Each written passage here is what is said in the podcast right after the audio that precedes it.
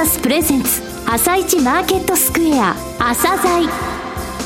この番組は企業と投資家をつなぐお手伝いプロネクサスの提供でお送りします。皆さんおはようございます。アシスタントの玉木葵です。それではスプリングキャピタル代表チーフアナリストの井上哲夫さんと番組を進めてまいります。井上さんよろしくお願いいたします。よろしくお願いしますさて今日は先日からお送りしている新企画の第2弾として、はい、コモンズ投信代表取締役社長兼最高運用責任者の井伊哲郎さんに井上さんがインタビューされたんですよね。はい、えー、コモンズ投信さんですね、2009年の1月から、えー、ファンドの運用を開始されたと、えー、これね、リーマンショックの後で、2009年の3月が世界的に株価の、えー、最安値を取ってるんですよ。はい、ですので、非常にですね、波の高い中船でしたんですが、日本に長期投信、えー、長期投資ですね、投信、はい、それから集中的な、えー、銘柄の選択、そういったものを、えー、なんて言いますかね、えー、啓蒙したファンドです。じっくりお聞きください。はい。それでは、朝鮮今日の一社です。朝鮮今日の一社。本日はコモンズ投信さんにお越しいただきました。お話しいただきますのは、代表取締役社長兼最高運用責任者の井伊哲郎さんです。本日はよろしくお願いします。よろしくお願いいたします。えー、運用会社にお話をお聞きする朝鮮の新企画ですけれども、えー、本日はコモンズ投信さんをお招きしました。えー、まずはご自身のですね、運用者としてのご経歴とか、えー、また会社の遠隔、運用資産残高、えー、こういったところをお話しください。私どもあのコモンズ投信っていう会社自体がですね、まあ、2008年のこうリーマンショックが、はい、えー、ありましたけれども、ちょうどその年の2008年の秋にですね、うん、会社の設立を、まあ、財務局に申請をして、はい、で、ライセンスを取るという形になりまして、で、そこから、えー、2009年の1月からですね、コモンズ30ファンドっていう、うん、当時はですね、日本株で長期投資って本当にあるのかというふうに業界でもすごくまあ言われたんですけれども、まあ、日経平均がもう5000割るぞとい。うようなこともストラテジストの方々がおっしゃってる中で、あの、応援したいんだけど日本株で長期投資ってちょっと無理じゃないかっていうようなことも随分まあ言われたんですけれど、まあかなりあの準備する期間もありまして、まあ2009年の1月からですね、30年目線で、え30社ぐらいに厳選集中投資をすると。で、その結果、えー、投資先の企業と、えー、積極的にこう対話をするという、この30年、30社、それから対話という、この3つをキーワードにして、直販という形でですね、まずは始めたというのが、最初のこう、なりわいにこうなります。まあ、リーマンショック2008年の9月で、はい、世界的に指数が最安値を取ったのは2009年の3月の10日なんですよね。ねはい、1月っていうと、今にして思えば、はいちょうどそこの時期、ただスタートしていきなりそこを見に行くと、基準価格も始めは苦しみますし、そういった時期のスタートあったって、今考えるとよかったなという思い半分と、あの頃辛かったなっていう思い、はい、両方ございますか、やっぱり。はいえーとですね、やっぱり辛かったですね。まあ辛かったって言いますのが、今お話ししました日本株で長期投資って本当にやるんですかっていう話とですね、まさにあの我々あの設定の時にですね、はい、まあ10億円ぐらいなんとか集めて設定したいなという思いがあったんですけれども、まあまさにそういった環境下でしたので、集まった金額がですね、1億1800万円っていう。金額でして、あの、まあ、運用の責任者みたいなことも、うん、あの、もちろんやってるんですけれども、まあ、経営者としてですね、はい、これで本当大丈夫かなと。そうですよね。いう感じがありましたので、うん、まあ、株価は安いなっていうつもりはあったんですが、まあ、それよりも、お客様にその長期投資の魅力を伝えていくっていうにしてはですね、うん、まあ、一緒に創業しました渋沢なんかとも、もう、いてつく、はい、ええ、いてつく氷に種を植えたと いう感じの話を当時してたのを思い出します。そうですね。で、そのファンドも今年で14年目にですね、うん、はい、えー、入るということで、まあそういった意味では10年以上こうずっと続けてきてですね、うん、で、ようやくあの、今いろんなところで長期投資が大事だというようなことも言われるようになってきましたし、コモンズサーティファンドの残高もですね、まあ一部、あの、機関投資家様のご資金もも含めてですけれども、うん、コモンズ30ファンドでも500億近くにこうなってきていますので、そういった意味ではなんとかですね、うん、少しずつですけれども、育んできたという感じのあの思いがあります、ねうん、これ、直販の部分では直販類等なんですか、そうですね。はい、あの、全部あの、累積投資にはなってますので、はい、当初もう本当に直販で始めたのは、うん、あの、まあ、自分たちの思いを、うん、まあ、投資信託ってなかなかこう、目に見えないものであるんですけれども、はい、まあ、我々こう、マニファクチャラーといいますか、うん、生産者として自分たちの思いを込めて作ってるものを、いわゆるこう、手渡しをしたいと。ですから、野菜とか果物とかを、まあ、直接農家から買われるということも、多くの方あると思いますけれども、まあ、金融商品もですね、そうい。うまあ、野菜とかでいうと少し泥がついてて、はい、で生産者の方の手紙かなんかもついてて、うん、今年は出来がいいぞと、はい。まあ、いうような話を聞きながらですね、っていうのと同じようなことを金融サービスでしたいと、うん、まあ、いうところから始めまして、で、まあ、徐々に最初ソニー銀行さんですとか、はい、まあ、ネット系のところを含めて、長期での資産形成をまあ一緒にやろうじゃないかと言っていただけたところと、はい、今、あの、一緒にこう、販売なんかもですね、委託させていただいてというような形で、ネット証券さん、あるいは、えー、大手証券さん、うん、あるいは地銀さんですとか、まあ、いろんな、えー、販売チャンネルという形で、えー、少しずつですけど、まあ、増やしてきたというところがあります。このコモンズ30ファンド14年目というお話ありましたが、はい、もう一つファンドございますよね。ザ・2020ビジョンでいいんですか ?2020。はい。これは2020ビジョン。はい。こちらについても教えてください。はいあの、我々会社としてはですね、はい、長期投資を行うという会社ですので、うん、企業を長期の目線で見るあるいはその非財務的な情報をしっかり見るっていうところは、運用会社としての哲学を持ってるんですが、えー、そういった中で、えー、2020年を起点にして日本は大きく変化するんじゃないかと、はい、いうことを、まあ、我々創業の頃から話をしてきたのもありまして、でそれはこう60年の,、まあ、あのサイクルでいきますと、うん、まあ、30年前半が良くて30年後半は下ると、はい、いうようなこう大きな、まあ、コンドラチェフのサイクルなんかあると思いますけれども、うん、そうすると前回日本が非常に良かったのが1960年から1990年の30年間、うん、まさに高度成長。で1990年から2020年まではこう下っていったと。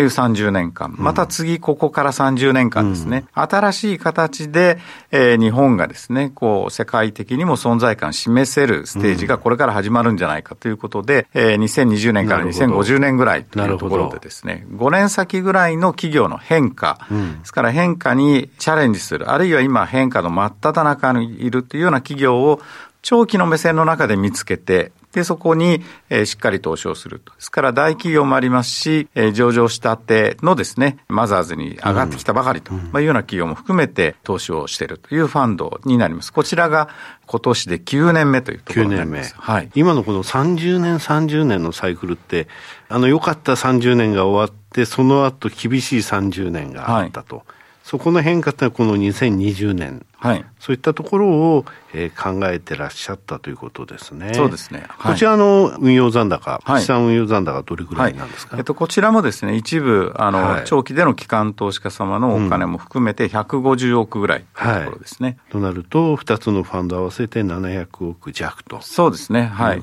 とね、今700億ちょうどぐらいかと思います。さて、今、あの、お話ありましたけれども、コモンズ30ファンドは30年目線ですよというお話がありました。えー、オリジナル30銘柄とい。うのがございましたよね。はい、日本でね、長期投資っていうのは、そもそも有効なのかっていう論議って昔からありますでしょ、はい、ここの部分についてどういうふうにお考えですか、ね、はい。えーと、これはですね、うん、どんな組織、あるいはどんな企業においてもですね、うん、単純に言うと、一握りの平均値とか中央値からかけ離れた結果を出すっていう人であったり企業っていうのはあると思ってまして、はい、今失われた30年ということで言いますと、ちょうど平成のが30年間ぐらいありましたので、じゃあ平成の30年間、ね、まあ、あの日経平均は3万円から2万2000、うん、まあ平成の終わりがえー、2万2600円ぐらいだったと思いますので、うん、まあ値下がりして平成の言語足というと終わってるんですが、はい。うん、あの、その中で時価総額を平成のスタートから平成の終わりまでで、えー、大きくした企業ということでいきますと、例えば一番大きくした、まあ、東証上場ということでいきますと、日本電産、これ実は70倍。で、キーエンスが約60倍、それからピジョンが50倍っていうことでして、はい、そういう意味では、そのいくら厳しい時代でもですね、うん、30年間で50倍、60倍、あるいは70倍に時価総額を大きくした企業っていうのがやっぱり一握りありますので、はい、やはり少数厳選して投資をするというような中には、きらりと光る、うん、え企業っていうのはやっぱりあるなというのは、われわれでやってきて、やはりこう実感をしてます、ね、なるほど。はい、となると、日本でもきちんとその、えー、目線、をしっかり持っていれば、そういうこれからの30年、はい、どんな時代でも30年、伸びる企業っていうのはあるんだということですよね。はい、だからその30年前ってもうこの年になるとはっきり覚えてるわけなんですよ。はい、バブルのその弾けた時ってもうファンドマネージャーやってましたし、うんはい、で、その頃このデフレ状態って言いますか、が30年も続くとか、はい、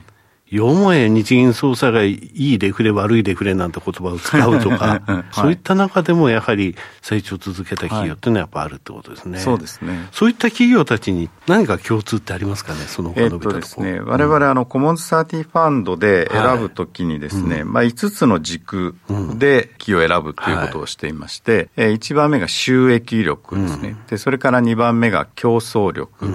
で、それから経営力。で、それから4番目が対話力。で、5番目が企業文化。うん、ですから4つの力と企業文化というふうに言ってるんですけれども、うんはい、例えば財務データですね、収益力につきましても、うん、多くの場合はどうでしょうか、企業が中期経営計画で出す。3年先ぐらいイメージして、四半期決算をこう追っかけていくと。まあ、いうような形で、で、過去を振り返っても3年ぐらいまでをしっかり分析をするというのは多いと思いますけれども、まあ、我々の場合は逆に30年とか40年遡っても、あの、そこの企業の匂いといいますか、特色を感じ、なかなか将来の予想って難しいんですけれども、まあ、なんとか10年先ぐらいまでは企業の業績を予想すると。で、その収益力を高める、え源泉として競争力。で、競争力も今世界で一番シェアが高い製品がありますっていうことだけじゃなくて、それが持続する仕組みができてるのかと。ですから、エンジニアの人たちのインセンティブがどうなってるのかとか、中途採用どういうふうにやってるのかとか、あるいは研究開発費をどうやって決めてるのかですとか、まあそういった源泉を,、を聞きに行くと。で、経営力につきましても、素晴らしいカリスマ経営者がいるというのは、まあもちろん投資はしやすいんですけれども、まあそれが続くだけの仕組みができてるのかと。ですから次の経営者の育成ができてるのか、あるいはそれを決めるガバナンスがしっかりしてるのかと。で、4番目が対話力ということでして、はい、対話力、今、あの、3年ぐらい前からですかね、アメリカでも株主資本主義からステークホルダー資本主義というようなことで、うん。はい、えー、株主だけ。広いわけですね。そうですね、はい、あらゆる利害関係人の利益を考えないといけないというようなことが、まあ今いろんなところで言われるようになったんですけども、我々当初からですね、対話力ということで、えー、お客様であったり、従業員であったり、もちろん株主、それから地域社会というような、うん、えー、それぞれのステークホル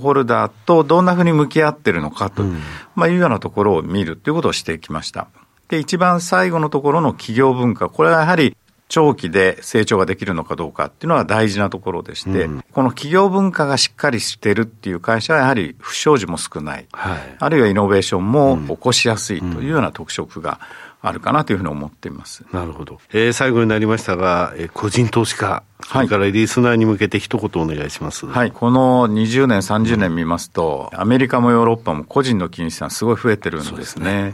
で、ねうん、日本だけ実はあんまりこう増えてないと。個人の金融資産2000兆円あるというふうに言われますけど、実はそんなにこう増えてないと。うんで、じゃあアメリカとかヨーロッパの人たちが投資を一生懸命やってるのかというと、もちろんやってらっしゃる方もいますけれども、単純に投資信託の積み立てで資産形成をしてるっていう方々が非常に多くてですね。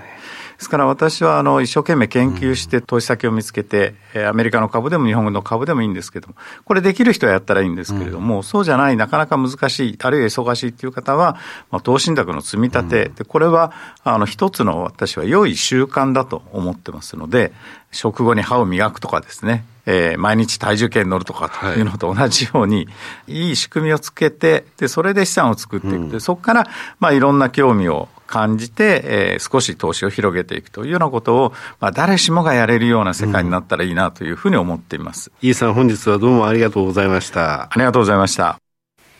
今日の一社、コモンズ投信をご紹介しました。さらに井上さんにお話しいただきます。はい、えー、4つの力と企業文化という言葉がありましたけれどもね、はい、目目線を全然、えー、ぶらさずにですね、長期投資を行ってきて結果が出てるということなんですよね。